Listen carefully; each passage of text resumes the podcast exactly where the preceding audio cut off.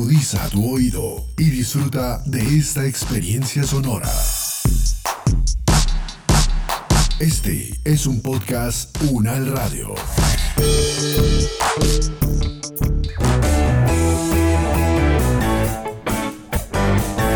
Salud Unal, contigo. Escuchar, aprender y compartir información de calidad sobre bienestar.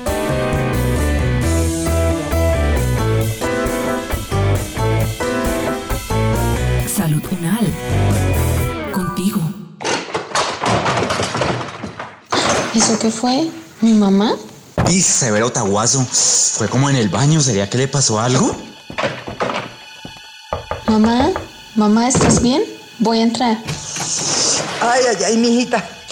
Me resbalé saliendo de la ducha. Me duele mucho este brazo. Mamá, nos vamos ya al hospital a que te vean. Puede ser que te hayas fracturado el brazo o algo peor.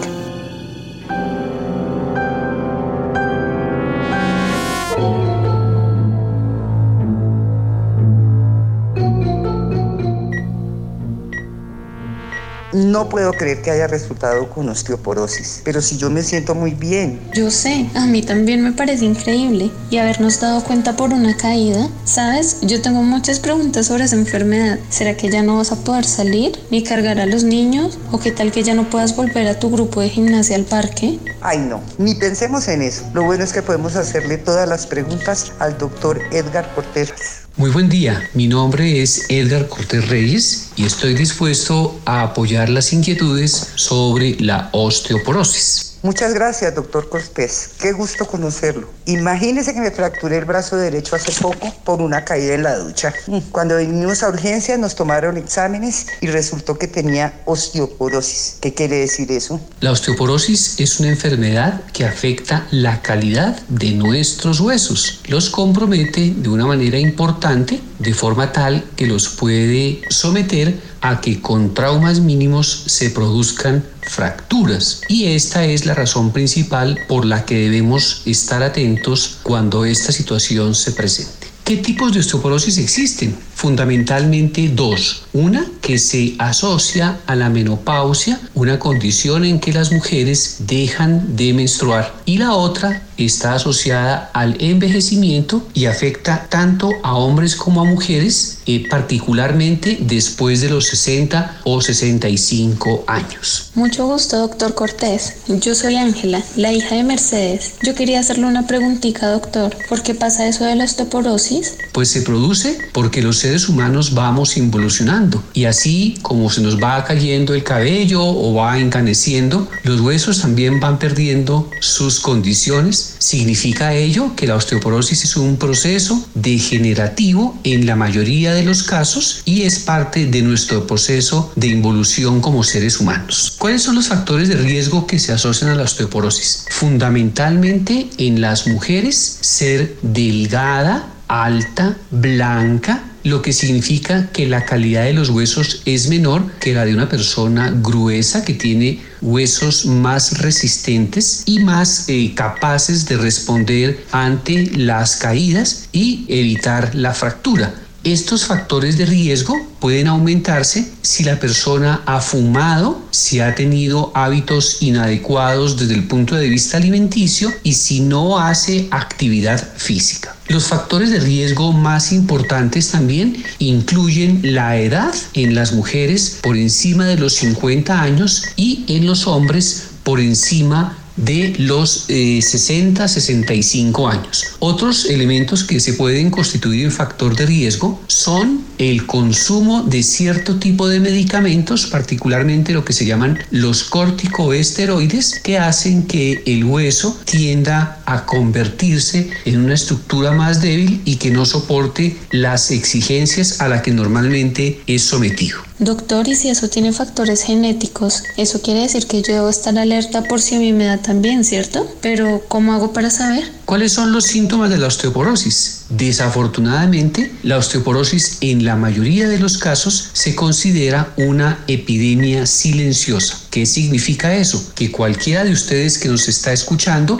podría tener osteoporosis y no saber. En las personas mayores, particularmente en los ancianos por encima de 85, 90 años, la osteoporosis puede tener su primer síntoma cuando un adulto mayor se queja de dolor en la columna, en la parte baja de la columna, lo que llamamos la columna lumbar, sin que haya un trauma previo. En estas personas podríamos pensar que hay una osteoporosis. También uno puede pensar la osteoporosis cuando una persona joven, eh, sin un trauma muy importante, se cae y se fractura. Pues es de esperar que las personas jóvenes tengan la suficiente resistencia para tener la osteoporosis. Pero insisto, en la mayoría de los casos, la osteoporosis es una enfermedad asintomática que solamente se puede conocer bajo ciertas condiciones particulares. Las señales de alerta para consultar por esta condición normalmente se asocian con la llegada de la menopausia, es decir, una mujer que ha llegado a la edad de los 50, 52 años debería ir a un control médico para que sea evaluada la condición de sus huesos y poder determinar si ella está en adecuadas condiciones o si tiene un riesgo de padecer la osteoporosis. ¿Cómo hacemos el diagnóstico de la osteoporosis? Normalmente una primera aproximación es por una radiografía de la columna que nos permite identificar cómo es la estructura de los huesos. Pero existen unos exámenes más específicos, particularmente uno que se llama la densitometría ósea, que permite ver cuál es el grosor de nuestros huesos y bajo unas condiciones muy particulares identificar el riesgo que hay para la osteoporosis. Y es una enfermedad que me va a impedir hacer cosas, por ejemplo, jugar con mis nietos o hacer los oficios de la casa. Pues el principal riesgo que hay cuando una persona tiene osteoporosis es que se fracture. Las fracturas más frecuentes se presentan en la muñeca, cuando una persona se cae de su altura y apoya su manito y se fractura, probablemente esta persona, sobre todo si es de edad, si es mujer, si es alta, si es delgada, si es blanca, uno podría decir que esta fue una fractura por osteoporosis. El segundo grupo de fracturas son las fracturas de la cadera que se producen también por caídas de altura cuando las personas se resbalan en el baño o se resbalan cuando un piso es muy liso y caen al piso y se fracturan. Normalmente esa es una fractura que asociamos a la osteoporosis. Y el tercer grupo son las fracturas de los cuerpos vertebrales de las vértebras, que esas casi siempre no son sintomáticas. Y obviamente cualquiera de estas fracturas afecta la calidad de vida de las personas. La calidad de vida de las personas se puede afectar más cuando la fractura es de las vértebras o de la cadera. No se afecta mucho la calidad de vida cuando es la de la muñeca,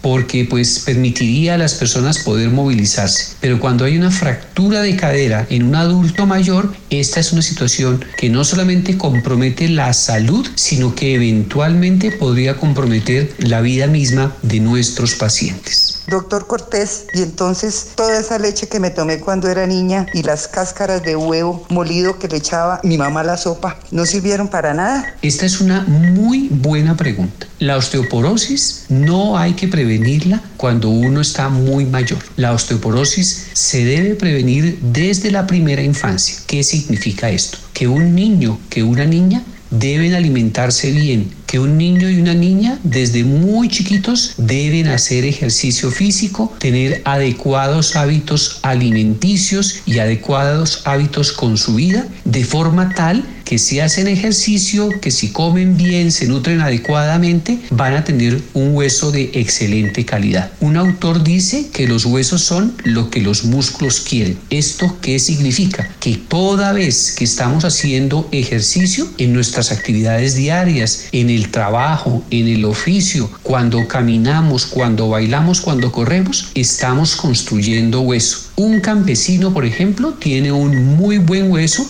y casi nunca los campesinos se fracturan, pero una persona de la ciudad que no hace ejercicio, que no se expone al sol, que no tiene una dieta adecuada, es una persona que pierde la calidad de su hueso y eventualmente este hueso se podía fracturar. Entonces, en conclusión, los hábitos alimenticios y los hábitos de ejercicio son los mejores para que una persona prevenga la aparición de la osteoporosis, pero por sobre todo para que prevenga las fracturas ante caídas o traumas muy simples. Bueno, y ahora que ya sabemos que mi mamá tiene osteoporosis, ¿qué podemos hacer para que ella se mejore? La osteoporosis es tratable, pero cuando se diagnostica en forma temprana. ¿Qué significa? Que si una persona siendo joven se cae y se fractura, pues tendrá que ponerle especial atención a su condición ósea. Si se cae y no se fractura, significa que en términos generales su hueso es bueno. No hay necesidad de estar consumiendo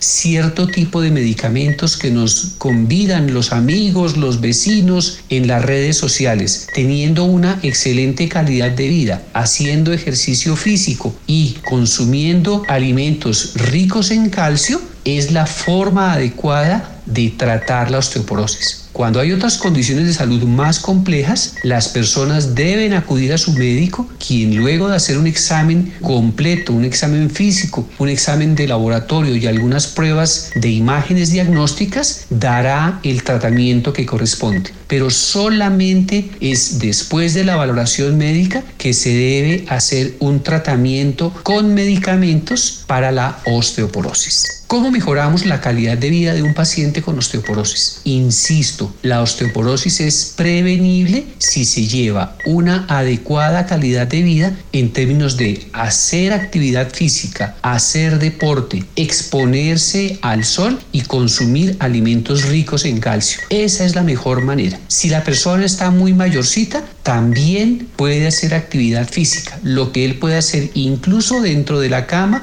mover los brazos, mover las piernas, movilizarse en forma adecuada. Este es un estímulo para que el hueso se mantenga. Recuerden, un buen músculo significa un buen hueso. Y en la medida en que tengamos buenos músculos, nuestros huesos van a tener la capacidad de responder ante las necesidades de la vida cotidiana. Algunos mitos que existen con respecto a la osteoporosis, que la osteoporosis es para los viejitos. No, primer mito. La osteoporosis también puede pasar en personas jóvenes. Se conoce, por ejemplo, de algunas personas que, por ejemplo, fuman y sobre todo quienes beben mucho, el hecho de que sea tomador, ese tipo de condiciones o ese tipo de conductas debilitan la calidad del hueso. Ese es un mito. Entonces, en la osteoporosis no es solamente para las personas mayores. Un segundo mito es que si yo consumo calcio no voy a perder hueso. Eso no es así. Había indicado que solamente después de una valoración médica hay la indicación de consumir calcio. El calcio está en una gran cantidad de alimentos, entonces si se requiere hay que hacer la consulta por una persona experta en nutrición para que le dé indicaciones sobre cuáles son los mejores alimentos. Respecto de la actividad física, usted puede consultar a un experto en ejercicio físico, fundamentalmente a un fisioterapeuta, para que le indique cuáles son los ejercicios que debe hacer, qué posiciones debe evitar, de forma tal que se conserve la calidad de los huesos. Otro mito es que la osteoporosis afecte más a unas personas que a otras por el color de su raza. Eso no es cierto. En nuestro medio todos tenemos la posibilidad de desarrollar la osteoporosis porque los huesos, así como los demás tejidos, se van deteriorando. Significa esto que todos cuando seamos adultos o adultos mayores vamos a tener osteoporosis. Y un último mito es que todas las fracturas sean por osteoporosis. He indicado que las fracturas por osteoporosis, las más frecuentes son las de la muñeca, las de la cadera o las de la columna. El mito entonces, más que un mito, es siempre estar atentos a que bajo estas circunstancias debe consultarse, debe valorarse y sobre todo tener unos adecuados hábitos de vida. En conclusión, estos mitos se superan en la medida en que hagamos ejercicio durante toda nuestra vida, consumamos alimentos y seamos juiciosos con nuestra cotidianidad. Muchas gracias por su tiempo, doctor Cortés. Qué útil hablar con usted y hacerle todas las preguntas que teníamos. Voy a contarle a todas mis compañeras de gimnasia para que estén más atentas a la salud de sus huesos.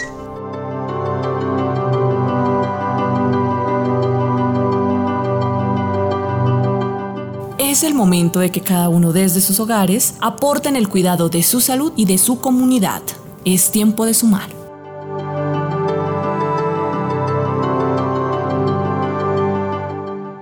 Este podcast contó con la dirección de María Luisa Cárdenas, profesora de la Facultad de Medicina de la Universidad Nacional de Colombia. Coordinación General, María Fernanda Lara Díaz. Investigación y producción periodística, María Camila Reápira, María Camila Gómez y Jaime Méndez. Producción General, Diana Samira Romero. Experto invitado, Edgar Cortés, fisioterapeuta, magíster en epidemiología clínica. Producción sonora, Edgar Huasca.